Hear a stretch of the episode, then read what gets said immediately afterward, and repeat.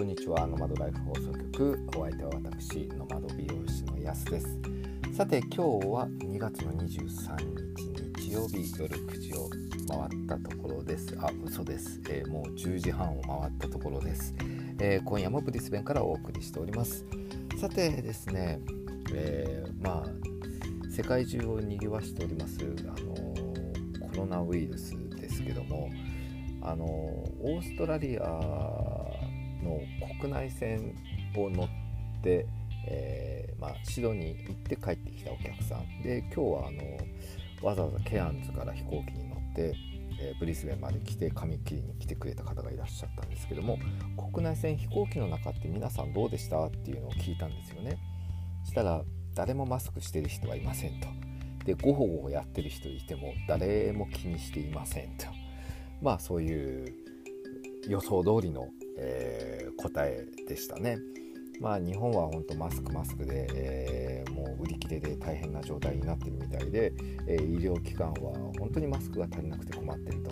だから風邪もひいてないのにマスクをするのをやめてほしいってあのドクターが言ってるぐらいなんですけども、まあ、オーストラリアは、えー、まあ、ある意味教育が行き届いてるっていう感じでしょうかね、まあ、マスクしても何の予防にもならないと。えーでマスクをつけるのはこう本当に風邪をひいて咳が出てでもう他人にうつしてしまわないようにこうマスクをする。っていうかむしろもうそういうマスクをしなきゃならない状態であれば外に出ないで家で寝てろっていう、まあ、そういう話なんですよね。なのでマスクしなきゃならないような人は外に出ないで家で寝てなさいと、まあ、そういうのが、まあ、こっちの考え方ですね。でまああの WHO ではあの世界保健機構ですねではもう10年も十何年も前からあのマスクは一部の医療現場以外では効果はありませんというふうに歌っていますので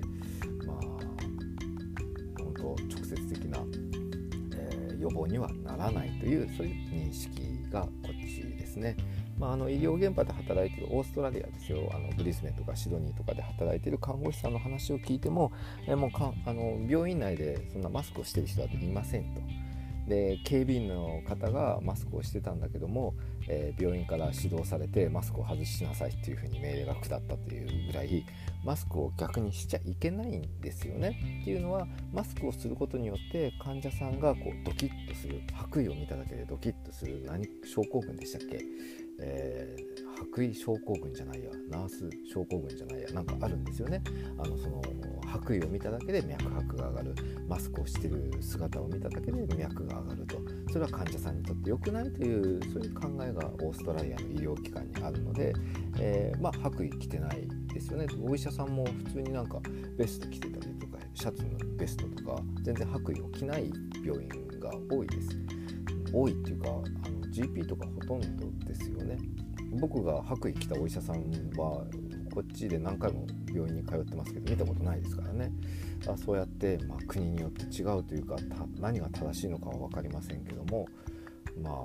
きちんと医学的に証明されてるというマスクをしても、えー、予防効果はないというのは僕は正しいんじゃないかなと思ってで日本で生活してても僕マスクしないですしね。東京で満員電車に乗っててもマスクはしないですからね、えー、まあ、そんなわけで今夜も、えー、最後までお付き合いください。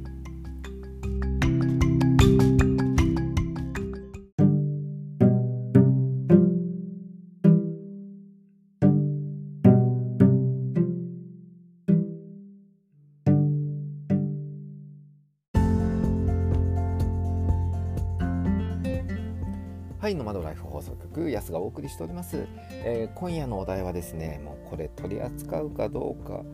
すごい迷ったんですけども、えー、題しまして指示待ち症候群は美容師に向かないからやめた方がいいという話です。まああのまあ、オーストラリアのサロンの話をこうずっとしてますけどもあ僕が4年いた間に、えー、1人だけ日本人の男の子が弟子入りを志願してきたんです。やすさんの弟子になりたいと。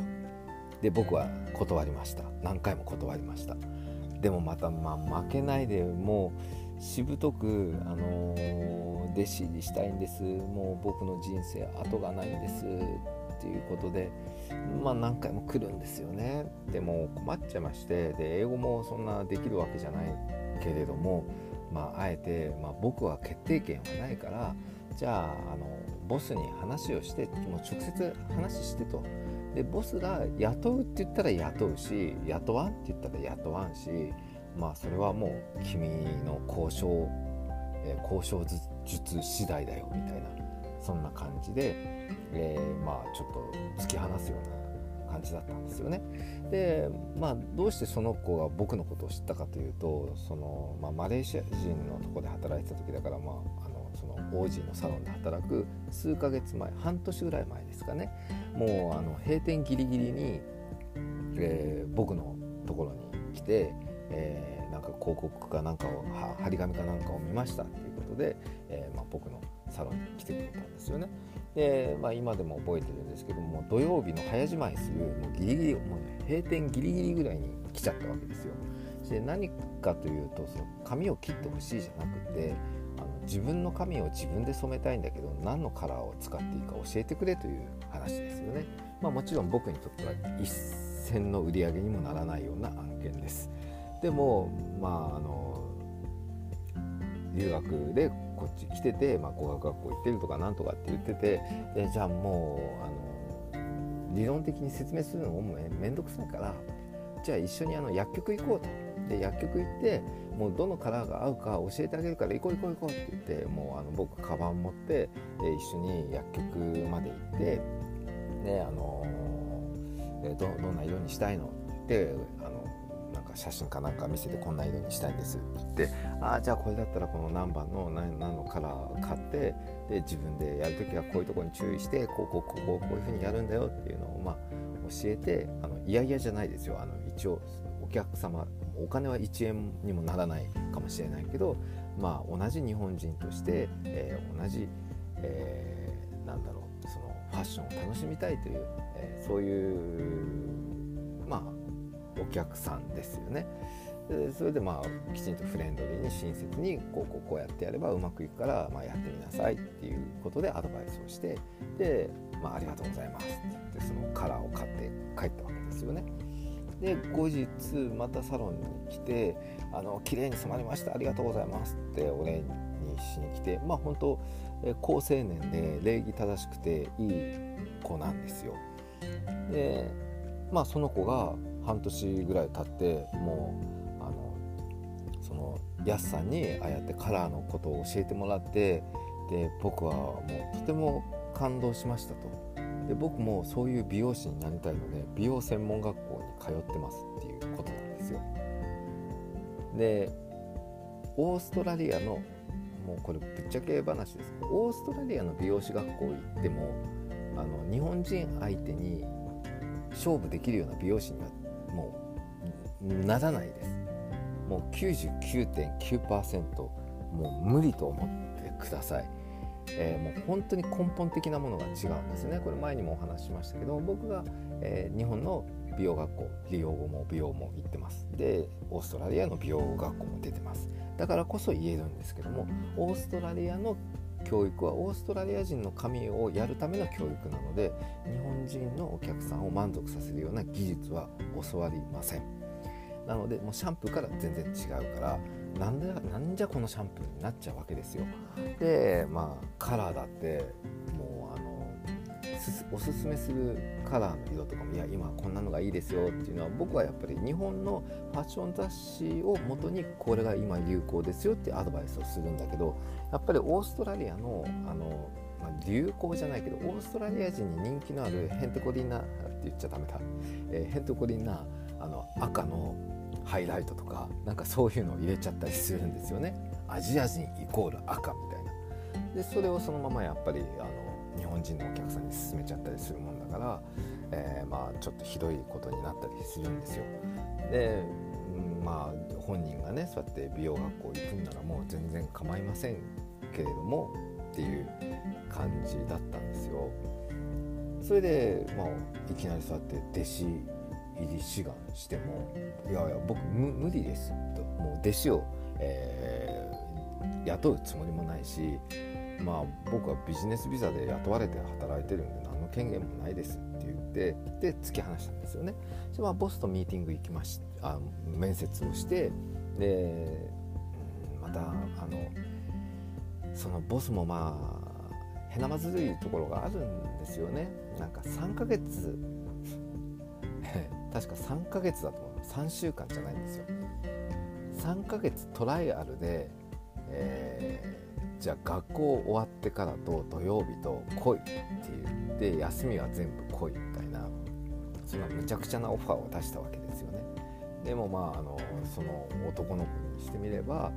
えー、まあ、ヤスさんの下で働けるんだったら、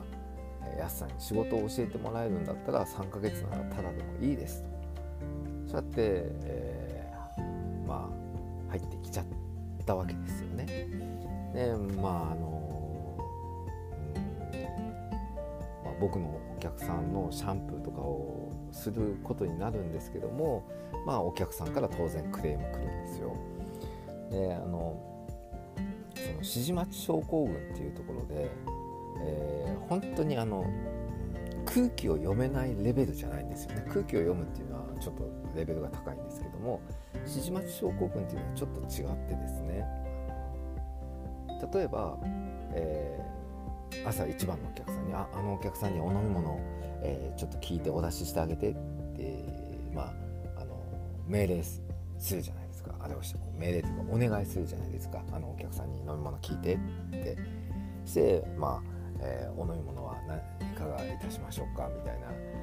宇宙 like something to drink みたいな感じでこう聞く聞きに行くわけですよね。で2番目のお客さん 3, 番3番目のお客さんとこういろんなお客さんが、まあ、椅子8台ぐらいあったんでいろんなお客さんが来るんですけども例えば買ったばっかりのジュースとか買ったばっかりのコーヒーを持ってで席に着く人に「お飲み物はいかがですか?」とかって聞いちゃうんですよね。で別にいらないじゃないですかお飲み物だって、ね、買ってきたばっかり自分がそれ飲みたくて買ってきてでお店に入ってきてもう買ったばっかりっていうのが分かるって空じゃないんですからね。でそれが空っぽになってこれ捨ててくださいって言った時にじゃあ代わりに何かお飲み物をお出ししましょうかっていうのは分かるんですけども、まあ、そういうのはできない。でまああとはあのあのお客さん暇そうにしてるからあの雑誌か何か、えー、出してあげてって言うと一日中雑誌を持って歩いてるんですよ。でそれもあの例えば美容師さんとお客さんがすごい仲のいい、方ででずっとこうおしゃべりをしてるんですよね。でそのずっとおしゃべりをしてる間を割って「エクスキューズミ」って割って雑誌はいかがですか？いるかそのシチュエーションでっていうまあそういうのがもう1回2回注意してももう分かんないんですよね。だからもう自分の頭の中でこうあ今あのお客さんはあの美容師さんとおしゃべりをしてるから雑誌はいらないよなとかっていう考える力がないんですよ。まあ、考えなくても分かるんですけどね。でお飲み物も自分が飲み物を買ってきて飲んでるところに「エクスキューズミ」って言って「宇宙薬サブシングトゥドリンクなんてなんいらんわ」みたいなになるに決まってるじゃないですか。そしたら今度あのかゆいところはないですかとかなんかそういう、えー、お声がけをするのも別にいらないんですよね。お客さんがもうあの寝ちゃってるところにわざわざ起こして「あのかゆいとこはないですか？お客さんもしもし」ってやる必要はないわけですよ。そういうあの指示されてその指示をもうずっと無条件にやり続けちゃうっていう。で別にあの、えー、僕がですね、まあ、シャンプーを教えなくてもいいん良かったんですけどもまあボス的には日本人同士だし日本人のお客さんをまあ2人のお客さんを同時に入れればそのアシスタントと交互にこう椅子回せるだろうとかって言って、まあ、そんなの無理だなとは思ったんですけどじゃあ試しにシャンプーをって言って、まあ、1週間かけてびっちりシャンプーを教えるんですよね。してまあ洗ってあげたり僕が洗ってもらったりしながら注意点を指摘すると。でまあ1週間あの僕は1週間びっちりあのアシスタントを僕に預けてくれたら1週間でもう本当に上手なシャンプーに育てることはできる自信はあるんですよ。で1週間、えー、びっちりシャンプー教えてで合格出るんですよね。で合格出てでまあじゃあお客さん入っていいよってお客さんに入ってもらってしたら3日4日5日ぐらい経つとお客さんからクレームがどんどん出てくるんですよ。でおかしいなと思ってじゃあもう一回洗ってみてって言ったらまた振り出しに戻っちゃってるんですよね。僕が教えたことが全然積み重ならず1回の、あの合格でもうあぐらをかいちゃってそれで何の練習もしなきゃ何も考えずにただ洗っちゃうからどんどんどんどんあの要点とかを忘れちゃうっていう、えー、そういう子で、でやっぱり僕はお客さんをあの自分でウェブサイト作って自分で集客して自分で呼び込んで、えー、そのお店から給料をもらってたのであのお客さんを減らすようなことをされては営業妨害なわけですよ。それで3ヶ月目には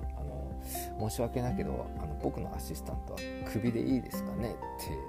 言うともう泣いて「いやあのもっと頑張りますから安さんそれだけは」もう本当に涙を流して「安さんもうお願いです」っていうわけですよね。だからじゃあ条件としてはもうきちんとこうやって言われたことはノートにとって、えー、もう一回覚えたことは忘れないように努力して、で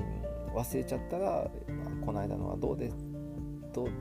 何でしたっけ？要点は何でしたっけ？って聞いてもいいけど3回までねとかってそういうルールを作ってまあじゃあもう3ヶ月ってやるわけですよ。で3ヶ月後また同じことの繰り返しなんですよ。もう言っても指示待ち症候群もう指示を受けないとやらないでマニュアル通りのことをやるでそのお客さんのことをもう考える力はないっていうのはもう性格だからもう治らないんでしょうね。それで、まあ、また3ヶ月後首を宣告します。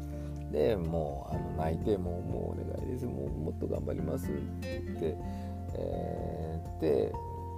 まあ、根負けをするんですよね。だってカフェで2人でこう話してるのにもうガー泣いてヒクヒクヒクヒク泣かれたらなんかあのゲイの別れ話してるカップルみたいじゃないですか。だそういうのもちょっと他の人の,、まあ、あの建前もあってですね。じゃあもう3ヶ月頑張ろうよと。で半年が過ぎて、まあ、9ヶ月目さすがにもう無理だからっていうことでボスにも話をしてあのもう僕はもう面倒見ることできません。で僕のお客さんからもクレームがどんどん入ってきちゃうからもうあの彼をもうクビにしちゃってもいいですっていうふうに言ったんですよ。したら分かった。じゃあ俺のアシスタントで育てるっていうことになってああそれだったらもうラッキーですみたいな。もうお願いしますって感じでもう僕のアシスタントから外れたわけですよね。したら下でまた今度問題が出ましてねあの英語が通じないっていうクレームが、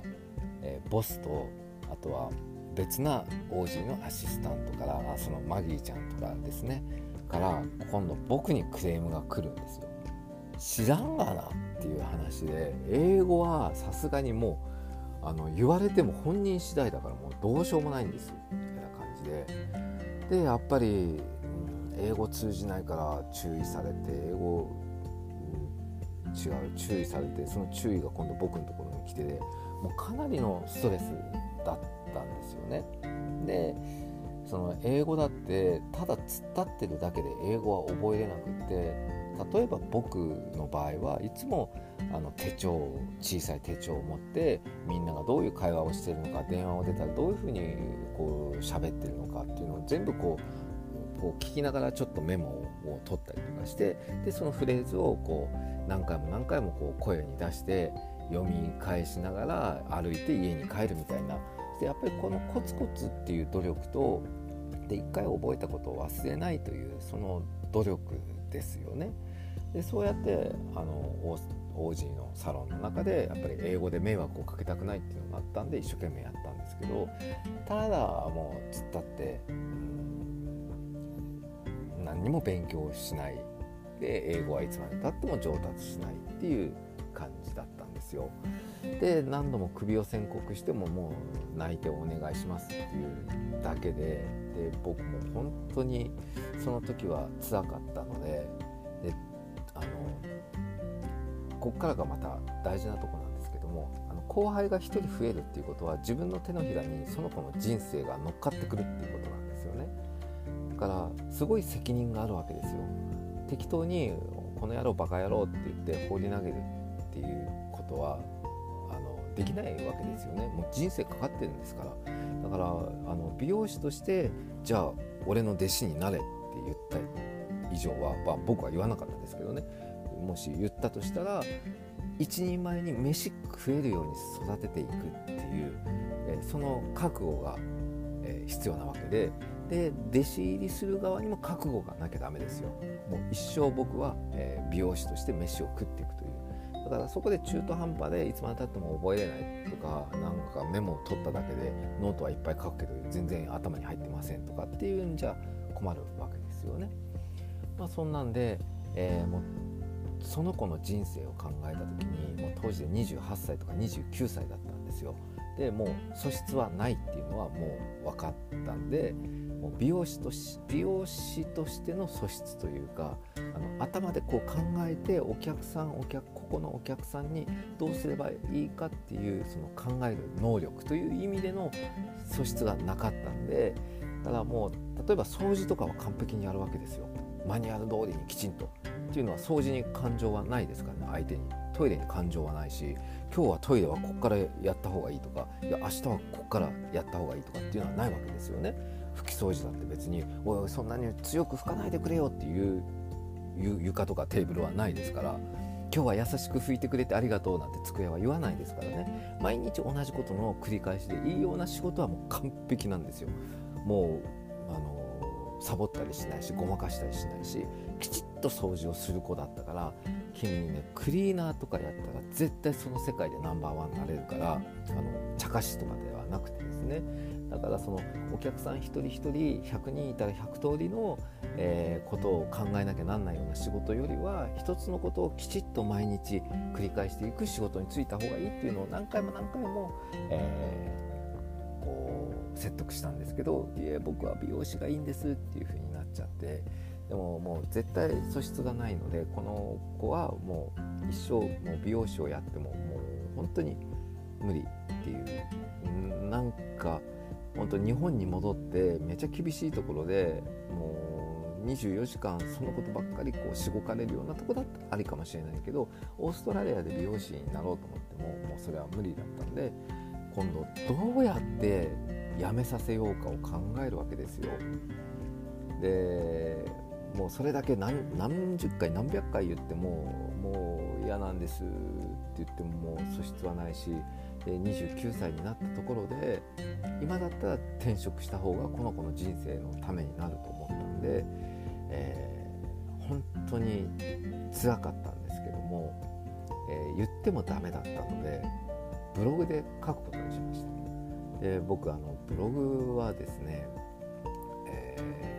ー、まあ、当時は結構週に1回ペースですけどねこう書いててでそれをまあ、そのアシスタントの男の子は読んでたんですよね。それであの僕がどう思って今どんだけ辛くてでもうほんと仕事行くのも嫌でできることだったら他のお店に移りたいというそういう心情を書いたんです。でそれでその子は初めてやすさんがそんだけ悩んでたんだと。でまあまあ、できるだけ悪口にならないようには書いたんですけども、まあ、受け取る人にとってはそれ悪口だろうといじめだろうと、まあ、そうやってあの当初も来ましたしね。もう本当に彼はいいいい人なのになんてことをしたんだみたいな、えー、そういう、えー、彼の友達からなんか苦情のメールとかも来ましたけども。いやいやそこに至るまでにはもう本当に、えー、僕も悩んで悩んでこの子の人生どういうふうに、えー、こう何て言うのかな道筋を立てていってあげればいいのか美容師では無理っていうのは分かってるからだって美容成功しないっていうの分かってて7でやらしちゃう方が、うん、ダメじゃないですか。そこで、まあ、実家がなんかスーパーの経営だスーパーを経営してるっていうから、まあ、実家帰ってえー、その指示待ち症候群にならなくてももう決まった棚卸しをして発注をしてっていうそういう、まあ、単純作業をやった方が君の人生のためだよってっていうのも、まあ、ブログに書いたかどうかもう忘れちゃったんですけどもね、まあ、結構本人にも辛い内容でで僕にもとっても辛い内容で、えー、それをブログで文章で綴ったところ彼は次の日に「えー、やすさんブログ読みました。分かりました。やっと分かりました。僕もう、えー、美容師諦めて日本に帰ります」って言って、えー、日本に帰る決意をしてくれましたね。でまあその後、まあもちろんそういう感じで辞めさせてしまったのでまあ恨まれたりとかはしてると思うんですけどもまあ今頃日本で、えー、から十何年経ってるからもう3040歳ぐらいになってるんでしょうかね40過ぎてるかと思いますね。まあ、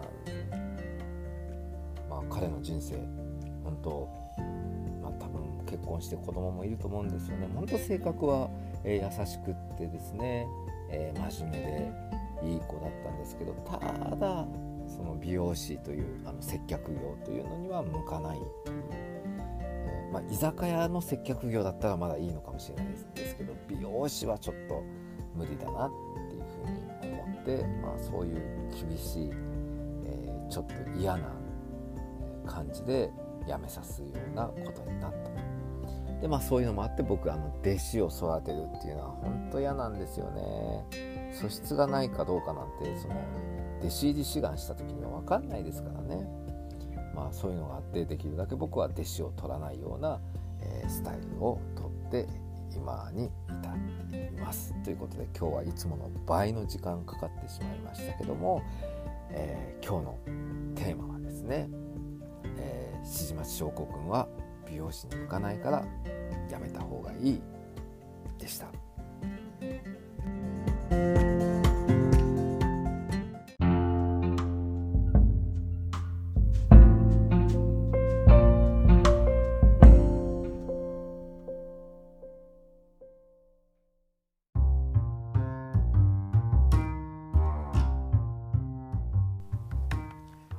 はい、の窓ライフ放送局エンディングのお時間となりました。えー、今日で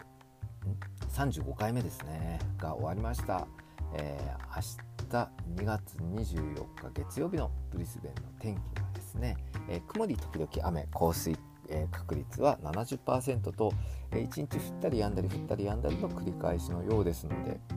えー、傘を忘れずにお出かけください。最高気温は27度最低気温は21度となっております。この番組では皆さんからのご質問や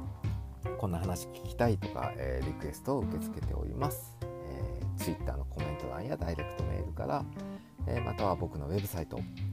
やす .com.au からお送りください。それではまた皆さんまた明日。おやすみなさい。